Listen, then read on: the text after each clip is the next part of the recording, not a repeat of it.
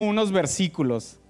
Primero está en Juan 10, del 22 al 31. Los que no tienen Biblia, eh, creo que van a aparecer en la pantalla.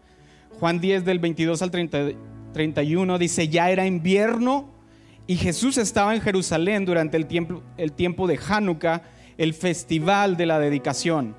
Se encontraba en el templo caminando por la parte conocida como el pórtico de Salomón la gente lo rodeó y le preguntó, ¿hasta cuándo nos tendrás en suspenso? Si tú eres el Mesías, dínoslo sin rodeos.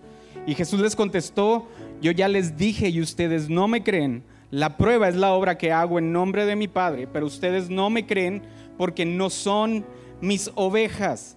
Mis ovejas escuchan mi voz, yo las conozco y ellas me siguen, les doy mi vida eterna y nunca perecerán. Nadie puede quitármelas porque mi Padre me las ha dado y Él es más poderoso que todas. Nadie puede quitarlas de la mano del Padre. El Padre y yo somos uno. Y luego continúa diciendo, una vez más, la gente tomó piedras para matarlo, para matar a Jesús. Grábate o quédate un poco con e-, esta parte. Al principio dice, era el tiempo de invierno y estaban celebrando el Hanukkah o el festival de la dedicación. Vamos a Mateo 28, 19 y 20 y dice, ustedes vayan y hagan más discípulos míos en todos los países de la tierra. Bautícenlos en el nombre del Padre, del Hijo y del Espíritu Santo. Enséñenles a obedecer todo lo que yo les he enseñado y yo estaré siempre con ustedes hasta el fin del mundo. Sabes, ah, hace unos, no sé, yo creo que un par de años había una canción que se hizo como muy famosa en las iglesias cristianas, que era el de Así peleo mis batallas. ¿Recuerdan esa canción? Y hablaba de la adoración. Y estoy seguro de que hay momentos específicos donde ah, Dios no nos pide nada más que adorar y yo sé que Él nos va a dar la victoria. Pero sé que también son momentos muy específicos. Va a haber otros momentos donde va a requerir de nuestro esfuerzo para poder ganar la batalla donde Dios nos ha puesto. Y eso es lo que quiero hablarte esta noche. Ah, ¿Por qué no me ayudas a orar y a poner este tiempo en manos de Dios? Decimos, Señor, gracias, Jesús, porque tu presencia, tu palabra, Señor, siempre es ah, de aliento, siempre es de vida, siempre trae fuerza, siempre hace algo nuevo en nuestra vida y en nuestro ser, Señor. Yo oro que esta noche sea una noche especial. Señor, que tú sigas tratando en nuestra vida, en nuestro corazón. Yo sé que tú ya lo has hecho. Yo sé, Señor, ah, que tú ya has preparado camino para nosotros y has preparado uh, mesa delante de nosotros. Ayúdanos a poder venir y disfrutar, Señor, de lo que tú tienes para nosotros hoy. En el nombre de Jesús. Amén. Bueno, y antes de entrar directo a lo que quiero hablarte esta noche, yo no sé cuántos de ustedes están ya ahorita como en esa fiebre del fútbol por el mundial. Sean honestos, ¿cuánto hay aquí que han estado siguiendo los partidos? Ahí esperando a que, a que gane Messi. Pero bueno, sabes, hay algo bastante interesante. Si nos podemos ver qué es lo que está pasando, qué es lo que pasa cada cuatro años en eventos como el Mundial, vemos que hay muchas cosas que suceden que son increíbles o son como muy peculiares. Una de ellas es cómo gente alrededor del mundo, bastante gente, está al pendiente de qué es lo que está pasando ahorita en Qatar con los partidos, que si ganaron por penales, que quién es el mejor, cuál es el mejor gol, etcétera, etcétera. Hay muchísima gente que está al pendiente de qué es lo que está pasando. Es un momento, es un corto periodo de tiempo que realmente requiere de mucha preparación previa, pero que también mueve grandes cantidades de dinero. Si ustedes, yo creo que cifras oficiales se quedan cortas con todo lo que requiere el llegar a un mundial, la infraestructura, la inversión en los estadios, el trabajo que hacen, que incluso en Qatar se habla que vinieron migrantes de otros países a trabajar ahí, lo que se gasta en aviones, todo el derroche en aerolíneas, hoteles, todo esto es increíble, de verdad. Millones y millones se invierten en esto. Y otra cosa es cómo las culturas cambian o modifican algunos aspectos de su vida diaria.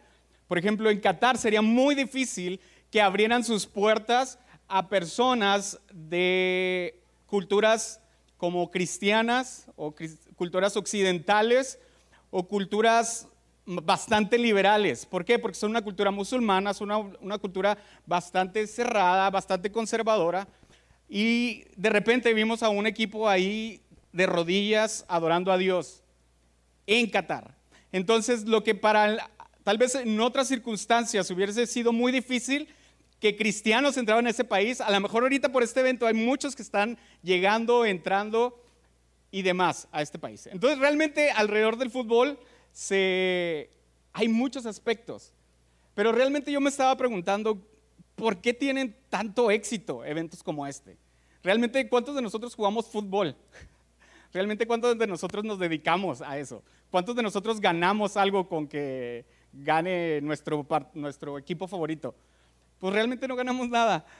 Pero hay algunos aspectos del ser humano que nos llevan o que nos atraen en eventos como este que provocan un éxito, eh, como lo es ahora el Mundial. Una es la competencia. Yo no sé cuántas personas competitivas hay aquí, pero nos encanta la competencia, nos encanta ganar, nos encanta sentir ese orgullo de que somos los mejores, ¿no? Yo sé que hay unos más competitivos que otros, el profe es uno de los que no se deja. Este, hay otro aspecto que es como este sentido de identidad, este sentido de, de pertenencia, de decir, ah, mi equipo ganó, mi equipo es un decir realmente, o mi país ganó algo, o hicieron una excelente representación y nos sentimos parte de, eso. Entonces, es algo, es un aspecto que, que nos atrae. Y el tercero es este deseo que existe en el hombre de hacer algo relevante, de ser el mejor del mundo o de ser el primero en realizar algo, ¿no? Si ustedes ven la historia, se van a fijar que los países por ejemplo, Estados Unidos siempre se va a jactar de que ellos fueron los primeros en llegar a la luna, o si no va a ser Rusia. El chiste es que siempre ellos van a tener como ese sentido de orgullo de decir, nosotros fuimos los primeros, fuimos los mejores, nosotros ganamos. Y es ese deseo de, que tenemos de hacer algo significativo de nuestra vida, de tener un propósito grande para nuestra vida. Y este aspecto es de lo que quiero hablarte un poquito. ¿Por qué?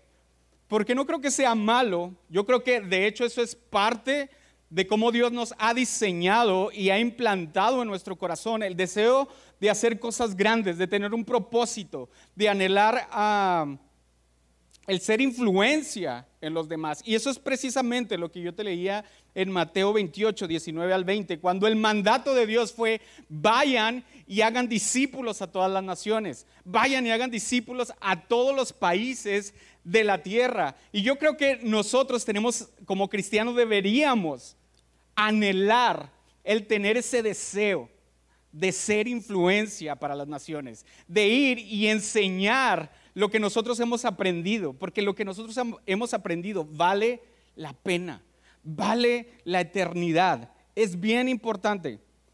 Pero sabes, muchos tal vez no hemos entendido cuál es el propósito ni cuál es la manera en la cual Dios nos ha enviado a ser influencia a las naciones, el ser influencia a otros lugares, el ser influencia donde Dios nos ha puesto.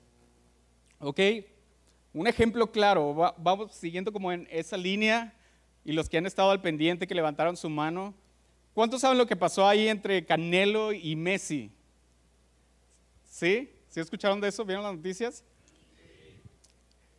Resulta que sale un video donde Messi parece que patea una playera de México. Este, me voy a ahorrar mis comentarios porque no quiero echarle fuego no leña al fuego. Pero resulta que se hace viral y uno de los personajes más famosos en México es el Canelo Álvarez. Y él empieza a publicar cosas en, para los que no vieron la noticia, en Twitter acerca de que es mejor que no te topes conmigo, como amenazándole y diciéndole, si te veo, te voy a dar unas trompadas, ¿no? Te voy a destrozar. ¿Por qué? Porque sintió ese no sé, orgullo mexicano, esa identidad que a lo mejor a él le enorgullece herido. Y es por eso que incluso incentivaba a los demás, decía, Si tú eres mexicano, ¿cómo es que no te enojas por ver una situación así? ¿No?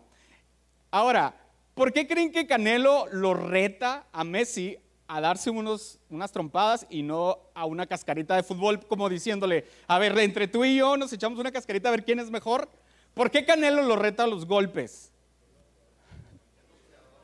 Porque es boxeador, porque es mejor en esa área que Messi. Porque sabe que en esa área no le va a poder ganar y va a decir, en esto, sí, como mexicano, soy mejor que tú. Y sabes, lamentablemente como cultura, es, México es muy conocida o, o destaca en los deportes como el boxeo y el taekwondo, que son darse de catorrazos, ¿sí o no? Lamentablemente, esa es la cultura que tenemos y, e individualista. Eso es lo que hemos aprendido y eso es lo que mejor hacemos como cultura en general. No, quiero decir que todos seamos buenos para, para darnos de golpes. Pero sabes, el Canelo lo retaba los golpes porque eso es lo que, en lo que él es bueno. Ahora, si lo trasladamos un poquito a nuestra cultura como iglesia, ¿qué dirían las otras personas acerca de que en qué es buena la iglesia? ¿En qué somos nosotros buenos? ¿Qué creen que, la gente diría? Que somos buenos para pelearnos, que somos buenos para dividirnos, que somos buenos para echarnos unos a otros, para juzgar, para criticar, para condenar. ¿O dirían cosas buenas de, de lo que nosotros hacemos bien como iglesia? No me tienen que responder, ustedes piensen en eso. Pero te voy a decir algo. Si tú miras o revisas las redes sociales, te vas a dar cuenta que los videos más vistos, videos cristianos, son donde está un pastor, un líder, un predicador, un evangelista tirándole a otro cristiano, o a otro pastor, a otro evangelista. Esos son los videos más vistos, o burlándose de lo que algunos hacen en sus propias iglesias. ¿Sí o no? Los que están ahí en las redes, ¿sí o no, profe? Hace poco o en estos días estaba viendo algunos de los como reels y estaba uno diciendo, todos los cristianos que ponen arbolitos son hijos del diablo. Y yo, lamentablemente eso es lo que, la fama que como iglesia nos hemos ganado. Que para eso nosotros somos buenos. Ahora quiero hablarte un poquito de la historia. En los tiempos de Jesús en la tierra, los judíos de su tiempo no eran muy diferentes a nosotros como mexicanos o a nosotros como cultura. Y te voy a, te voy a explicar por qué. Ellos pensaban que lo, la manera en que ellos iban a poder lograr algo, en lograr las cosas que ellos querían, era a través de la guerra y a través de la violencia, a través de luchar por lo que ellos querían. ¿Qué era, qué era lo que ellos querían? Ellos querían su independencia, ellos no querían estar bajo el dominio de Roma, ellos querían ser una nación ah, que tuviera un rey legítimo como se les había prometido y ellos querían ser ah, como lo que ellos conocían. Ellos querían un rey como lo que ellos habían tenido en el pasado y como la historia o la costumbre les había dicho que debería, debería de ser. Y prácticamente el único camino que ellos conocían para obtener lo que querían era la violencia. Vamos a ver por qué. Cuando ellos eran esclavos en Egipto, que Moisés saca al pueblo de Israel, ¿cómo fue que obtuvieron su propia tierra? ¿Cómo fue? Con guerra. Los primeros líderes de Israel, cuando se levantaron jueces, como Josué, como Sansón, como Jefté, ¿cuál era la principal función de esos jueces? liderar al pueblo en la guerra. Cuando los primeros reyes, como fueron Saúl y David, ellos eran conocidos como personas de guerra, personas que David se enfrentaba con osos, con leones y todo lo que se le pusiera y lo destruía con un gigante. Esa era la fama de la gente que lideró el país de Israel. Entonces para ellos esta cultura de que si queremos el ser una nación independiente, humana y generosa, ah, no, esa es, otra. una nación independiente, una nación que fuese luz a las naciones, que fuese ejemplo para todos los demás, entonces tenían que hacerlo a través de la violencia. Esa era la cultura que ellos tenían. Ahora, vamos a ver este, este pasaje que leímos al inicio, cuando dice que Jesús estaba celebrando Hanukkah. ¿Qué es el Hanukkah? Los que han leído a lo mejor o los que han visto un poquito más, se han documentado acerca de la cultura eh, judía, la mayoría lo conoce como la celebración de la dedicación del templo. Pero el Hanukkah realmente no significa solamente eso, no, no significa solamente la celebración de la dedicación del templo, sino significa, o lo que ellos celebran, es que ellos ganaron la guerra en contra de los griegos en su momento y que por lo tanto ellos habían logrado su independencia de, los griegos por casi 80 años antes de ser doblegados por los romanos. ¿Ok? Vamos a, ver un poquito más acerca de lo que era, o lo que era, se celebraba durante el Hanukkah. Ahora, tienen que seguirme un poquito en esto, porque yo sé que es mucha historia, pero pues me gusta la historia, así que ¿qué puedo hacer? Cuando el pueblo de Israel fue llevado a Babilonia y luego cae el imperio babilonio y se levanta el imperio persa, que es lo que, los que permiten al pueblo de Israel regresar a Jerusalén y reconstruir la ciudad. Entonces ellos regresan a Jerusalén y después cae el imperio persa y se levanta Alejandro Magno como el máximo exponente de la cultura griega. Entonces él conquistó gran parte del mundo conocido en ese momento, pero cuando él muere, muere muy joven en realidad, todo el, territorio que ellos habían conquistado como griegos fue dividido con todos sus generales, todos sus líderes. Y esta parte de Palestina, que hoy conocemos como Israel, quedó a cargo de Antíoco Epífanes. Él era, no era de nacimiento griego, pero él pertenecía a la cultura helenista, era parte de los líderes y generales de Alejandro Magno, y él quedó a cargo de la nación de Palestina. Ahora, él empezó a ver de que la cultura judía iba en contra de los ideales de la cultura griega. Los griegos querían que los judíos adoraran a los dioses griegos, que hablaran el idioma griego y que se unificaran en todo lo que era religión, cultura y política. Ahora, los judíos siempre iban a rechazar cualquier cosa que no fuese judía o como parte de la ley. Eso era lo que ellos iban a hacer siempre. Ellos iban a rechazar todo lo que no representara parte de su ley o de su cultura. Entonces, ¿qué es lo que empieza a hacer Antíoco? Él lo principal que hizo fue ir a saquear el templo de Jerusalén. Fue y saqueó el templo de Jerusalén. Y no solo eso, no solamente sacó las cosas de valor de ahí, dice que sacrificó cerdos en el altar. Eso era algo, era una abominación para los judíos. Simplemente el hablar de cerdos ya era algo grande, ya era una agresión bastante grande para su, su cultura. No solamente eso, sino que convierten el templo de Jerusalén en un burdel y un centro de adoración para los dioses griegos. Y luego empiezan a quemar todos los libros judíos, empieza a prohibir parte de las culturas judías como el guardar el sábado, el celebrar sus fiestas, el no comer animales inmundos. Todo esto lo empieza a hacer Antíoco y muchos judíos por obligación empezaron a cumplir con las cosas que él había mandado, pero hubo, empezó un grupo que se llamaron los macabeos, que se levantaron en armas, ¿ok? Para luchar en contra de, de Antíoco. Entonces, primero eran una familia y después empezaron a, vivir en las montañas y empezaron a reclutar un ejército voluntario para luchar con lo que en ese momento era el ejército más poderoso del mundo, que eran los griegos. Imagínense, es como decir nosotros, pues vamos a hacer la guerra ahorita aquí al vecino del norte. Pues ¿qué tenemos? Tres, este, tres palas, dos rastrillos y lo, que se levante. O sea, simplemente la cantidad de población ya es una gran diferencia. Ahora imagínense en la capacitación, en armamento, en todos los demás nos llevarían por de calle. Pues esa era la misma situación que se vivía con el pueblo judío y con el pueblo griego.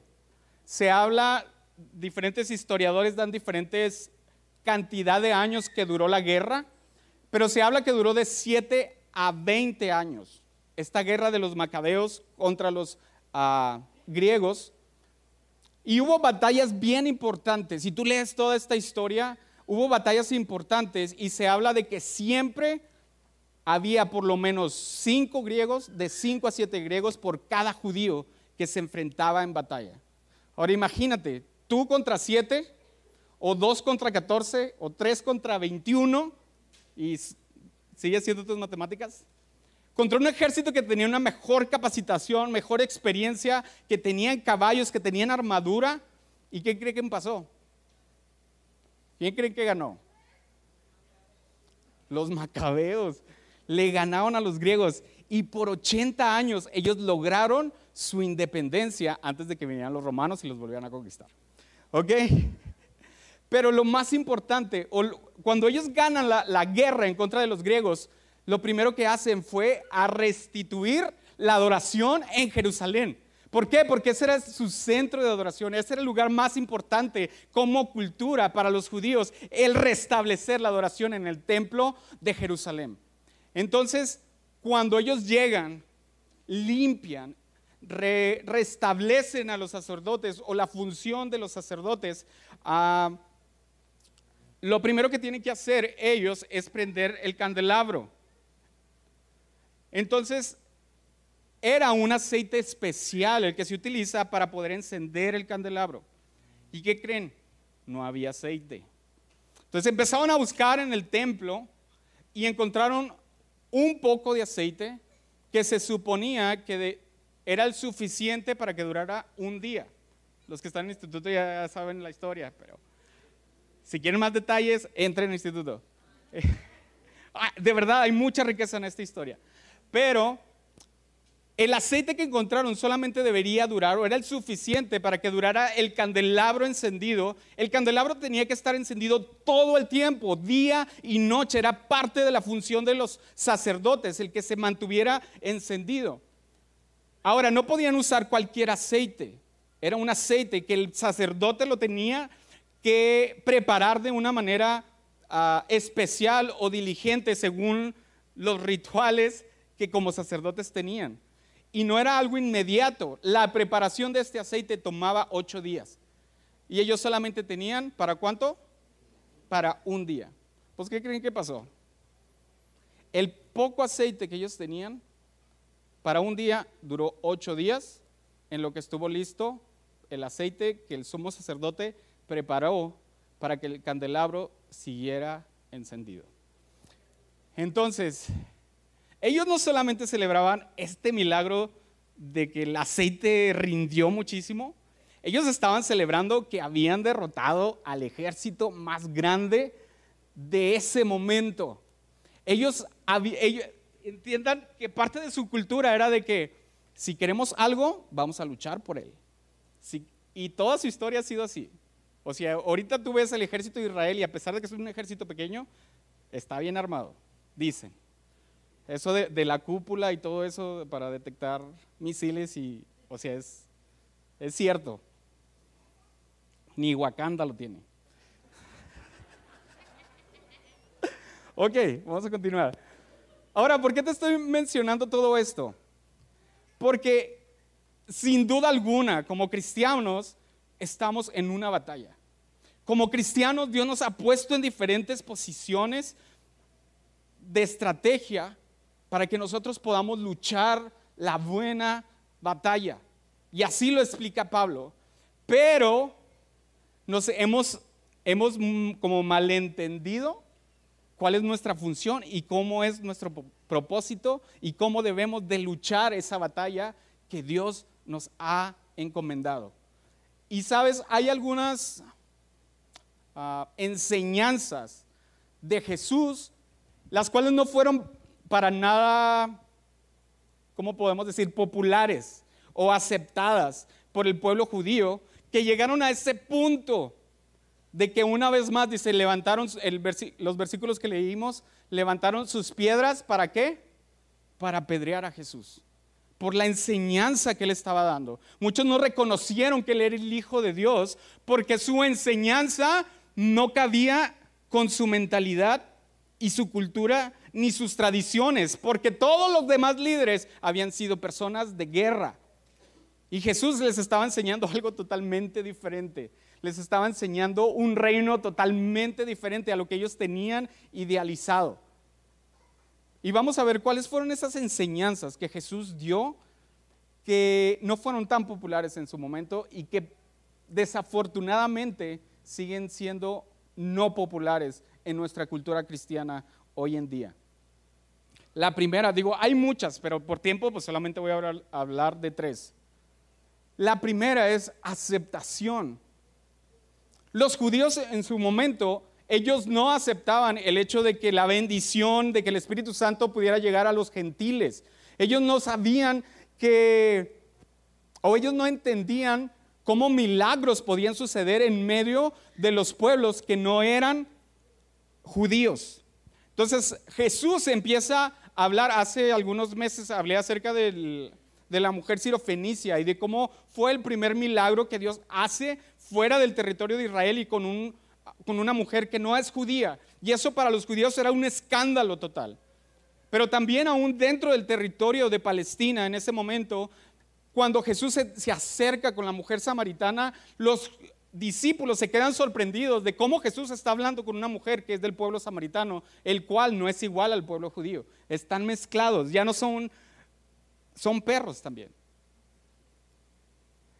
Y los, los mismos discípulos se quedan asombrados de lo que Jesús está haciendo, el simplemente aceptar. Hoy, en términos más actuales, sería inclusión. Ah, el aceptar a, gente de otras culturas, a gente que es totalmente diferente a nosotros, gente que no piensa igual que nosotros, gente que tiene prácticas que tal vez no, concuerdan mucho con nuestros valores o nuestros pensamientos, pero que Jesús demostró amor y aceptación a personas como ella. Pero no solamente era, como hemos dicho, ven, uh, ven tal como eres, sino que Jesús va a traer, trajo una transformación en la vida de esta mujer samaritana. Ahora, la Biblia nos habla de que probablemente esta mujer era una mujer que no tenía una buena reputación por la cultura, por la tradición, por la época, por el lugar. Sabemos que no era bien visto una mujer que había tenido cinco maridos y que ahora estaba con uno que no era su marido, es decir, el sexto ni siquiera era su marido, y que estaba sacando agua al mediodía. ¿Por qué? Porque nadie va a sacar agua al mediodía, a la hora de mayor sol. Nadie. Es como decir, ¿cuál es la mejor hora para ir a jugar fútbol? Pues entre las 2 y las 4, ¿no? Cuando está en verano, cuando está el sol en máximo. Nadie. O sea, entonces, en la cultura, ellos para sacar agua iban obviamente temprano, antes de que el sol pegara tan fuerte. Pues a esa hora estaba la mujer sacando agua, probablemente porque no era tan aceptada en su ah, comunidad. Y Jesús a esa hora llega y empieza a hablar con la mujer. Lo puedes leer la historia completa en Juan 4. También hay muchas prédicas acerca de, de esta mujer que podemos aprender muchísimo. Pero lo que quiero decirte es que cuando ella fue aceptada, ella fue el instrumento de Dios para transformar su comunidad con solamente ir y hablar de su testimonio. Ella fue el instrumento que Dios utilizó para influenciar en su comunidad. ¿Sabes? Tal vez para los judíos era más viable el imponerse a través de la fuerza. Esta es lo que creemos y esto es lo que debes de hacer. Pero Jesús simplemente aceptó a la samaritana y eso trajo una transformación en su comunidad. Y sabes, una mujer de mala reputación, probablemente la gente no, lo, no la iba a escuchar.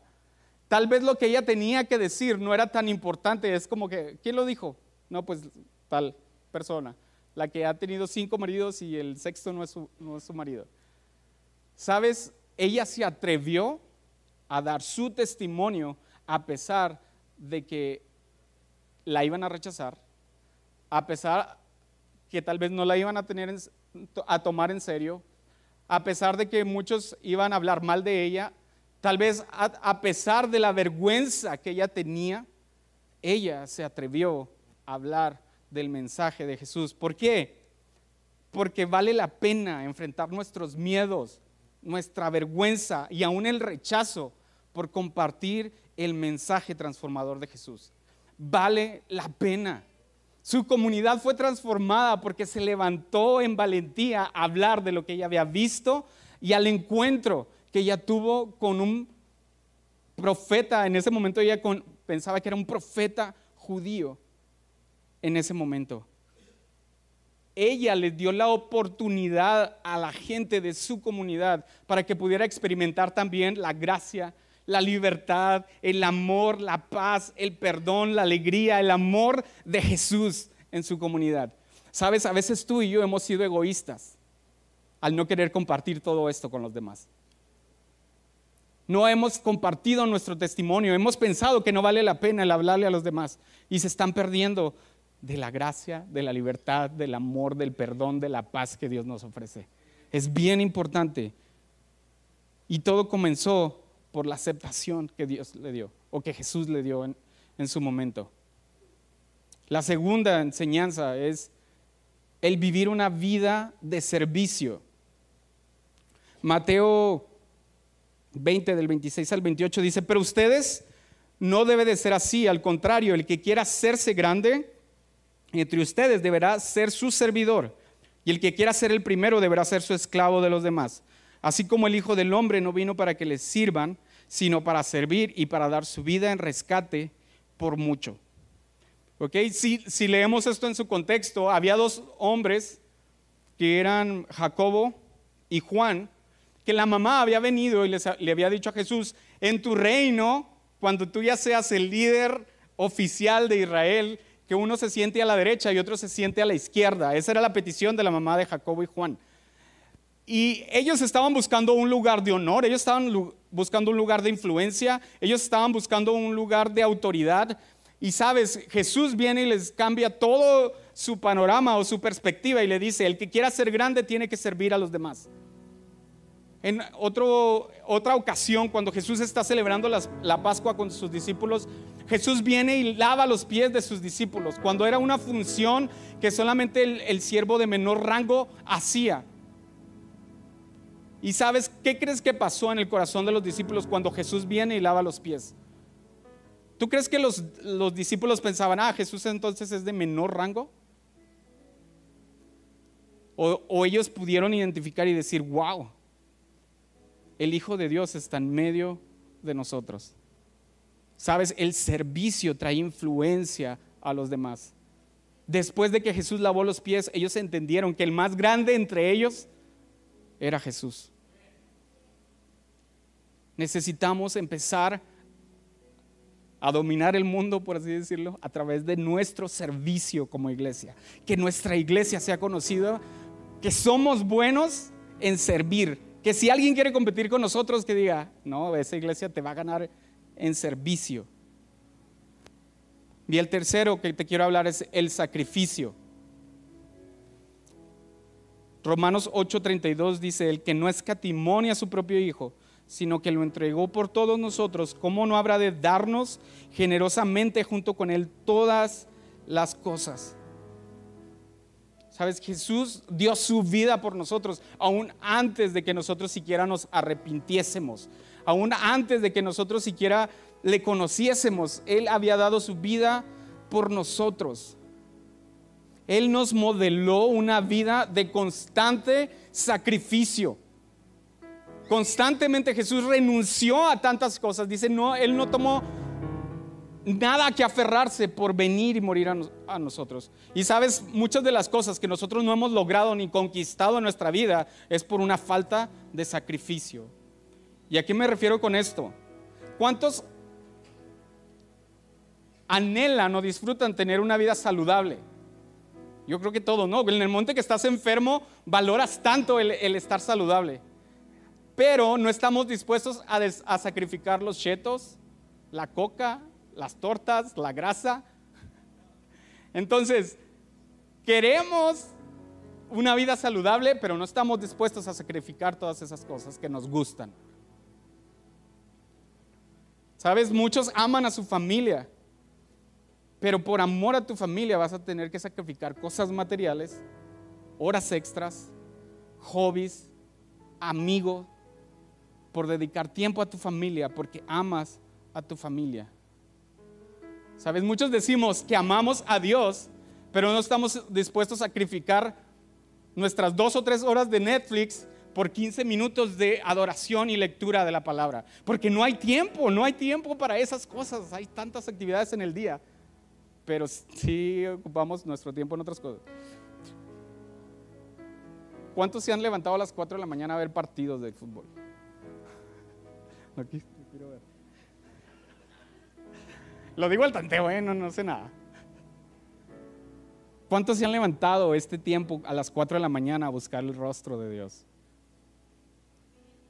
¿Cuáles son tus prioridades?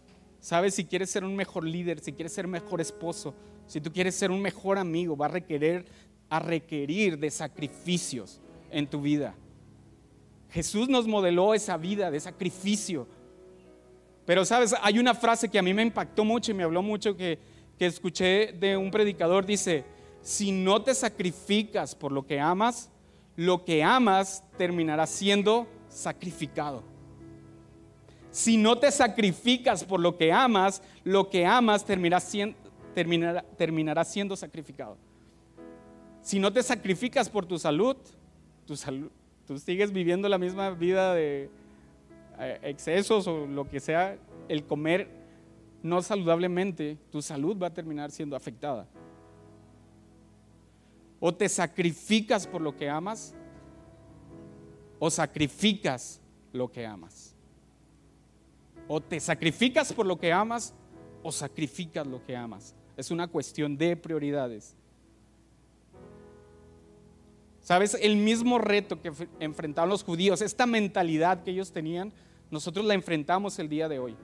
Nosotros luchamos con esas cosas de nuestra cultura en la que se habla, lo único que somos buenos es en agarrarnos a trompadas o si algo quieres, tienes que luchar por él, tienes que arrebatar por él.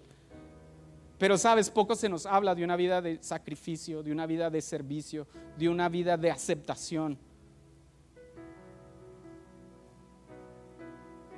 Antes que cualquier otra cosa, Dios tiene que cambiar nuestro corazón. Nosotros no vamos a cambiar el mundo, no vamos a ser de influencia en los demás si nuestro corazón no ha sido transformado, porque no lo vamos a hacer con nuestros talentos, no lo vamos a hacer con nuestras habilidades, ni con nuestros recursos, ni, ni, con nuestra cultura, ni con lo que sabemos hacer. Sabes, como mexicanos somos aceptados en muchos lugares, porque como latinos somos como, tenemos esa chispa, esa aceptación, de verdad, en muchos lugares en el mundo que muchos no tienen. Pero sabes, eso no es suficiente si no tenemos un corazón transformado. Para poder vivir una vida de aceptación, servicio y sacrificio, Dios tiene que cambiar nuestro corazón primero. ¿Y a qué me refiero cuando digo que Dios cambie nuestro, nuestro corazón? Me refiero a que Dios cambie nuestro estilo de vida, que Dios cambie nuestra mente, nuestra manera de pensar, que Dios cambie nuestro carácter. La semana pasada hablábamos de que Dios cambie nuestras reacciones, porque aún nuestras reacciones hablan de lo que hay en nuestro corazón y de, y de nuestra identidad en Cristo. Dios tiene que cambiar todo eso. Una vida llena de conocimiento y de talentos y de recursos no sirve para nada sin un corazón transformado. Y un ejemplo claro es Pablo. Claro, Pablo era una persona preparada, era una persona que hablaba idiomas, era una persona que tenía recursos, era una persona que tenía la ciudadanía romana, era una persona que él pensaba que agradaba a Dios al perseguir a los cristianos. Él tenía prácticamente, cumplía el perfil perfecto de un judío para ser de influencia en las naciones, pero sabes, Dios no lo usó hasta que su corazón fue transformado. Y cambió esta violencia que le caracterizaba por una vida de sacrificio, de amor, de aceptación y de servicio por los demás. Sabes, no siempre se gana la guerra a través de la fuerza. A veces se gana a través de la derrota. Y lo, digo entre comillas porque Jesús venció a la muerte a través de la muerte. Jesús perdió su vida para vencer a la muerte. Muchas veces vas a tener que doblar las manitas y a doblegar tu orgullo para poder mantener una relación. Y a veces vas a perder una discusión, pero vas a mantener una relación. Hemos hablado de eso mucho. A veces para ganar se requiere de una derrota. A veces es la derrota la que Dios utiliza para transformar nuestro corazón. Porque es en ese momento donde nosotros podemos identificar nuestra inseguridad, nuestra falta de identidad, nuestra falta de carácter, el odio que aún sentimos, las comparaciones que aún hacemos, la amargura que hay en nuestro corazón, la falta de perdón, el chisme, los resentimientos, la ofensa, la envidia y súmale todo lo demás. Todo eso está en nuestro corazón muchas veces y Dios necesita cambiarlo y transformarlo. ¿Sabes? Y aún si tú estás en ese proceso de derrota, nunca olvides que planes de bien tiene Dios para nosotros y que nada ocurre de la noche a la mañana, todo lleva un proceso y todo requiere de constancia. Pero sabes, Dios hoy puede transformar nuestro corazón para poder iniciar ese proceso de conquistar y de ganar la batalla que Él ha puesto en nuestra vida. ¿Por qué no cierras tus ojos ahí donde estás? Decimos, Señor, gracias. Porque no tenemos nada que reclamarte a ti, Señor, porque tú modelaste, Señor, esa vida de amor, de sacrificio, de entrega de aceptación. Señor, ayúdanos a ser más como tú. Señor, ayúdanos a ser entendidos. Señor, de que solamente tu presencia, tu vida, nuestro corazón transformado, Señor, pueda hacer la diferencia, Señor, en la batalla que hoy enfrentamos. Señor, ayúdanos a entender, Jesús, lo que tú estás haciendo el día de hoy en cada uno de nosotros. Señor, que la, mentalidad que antes teníamos, Señor, hoy pueda ser cambiada y transformada. Jesús, que hoy podamos aceptar y amar a los demás. Señor, que hoy nuestro corazón pueda ser limpio de toda rencor, de toda amargura, Señor, de toda raíz. Señor, que no viene de un corazón que te conoce. Señor, ayúdanos a ser como Pablo Señor, que al momento que experimentó ese encuentro contigo, Señor, todo fue diferente, todo fue transformado. No hay nada que se compara a ti. Jesús, ven y hazlo una vez más. Señor, ayúdanos a hacer esa luz, Señor, que este mundo necesita. Ayúdanos a hacer ese faro que la gente pueda ver y acercarse a tu presencia. Que este pueda ser un lugar, Señor, que pueda recibir a personas, Señor, que vienen con dolor, que vienen con tristeza, que vienen con amargura, que vienen sin fuerzas, Señor, y, encontrarse contigo. Señor, ayúdanos a hacer ese medio, Señor, en el cual, Señor, las naciones corran a ti. Ayúdanos a poder cumplir ese llamado que tú nos haces a salir y de ser influencia para con los demás, Señor, pero con la mentalidad correcta y con la forma correcta. No a través de la violencia y no a través, Señor, de la guerra y la imposición, sino a través de la influencia y del servicio que tú nos das. Señor, yo oro para que tú sigas levantando hombres y mujeres de este lugar que marquen la diferencia en este tiempo. Señor, personas que aún no se han atrevido a compartir el testimonio que tú has hecho en ellos, Señor, que hoy se levanten en autoridad a hablarlo, a testificar y a cambiar, Señor, su círculo de influencia y a donde tú los vas a llevar, Señor, porque cada paso es una preparación a lo que tú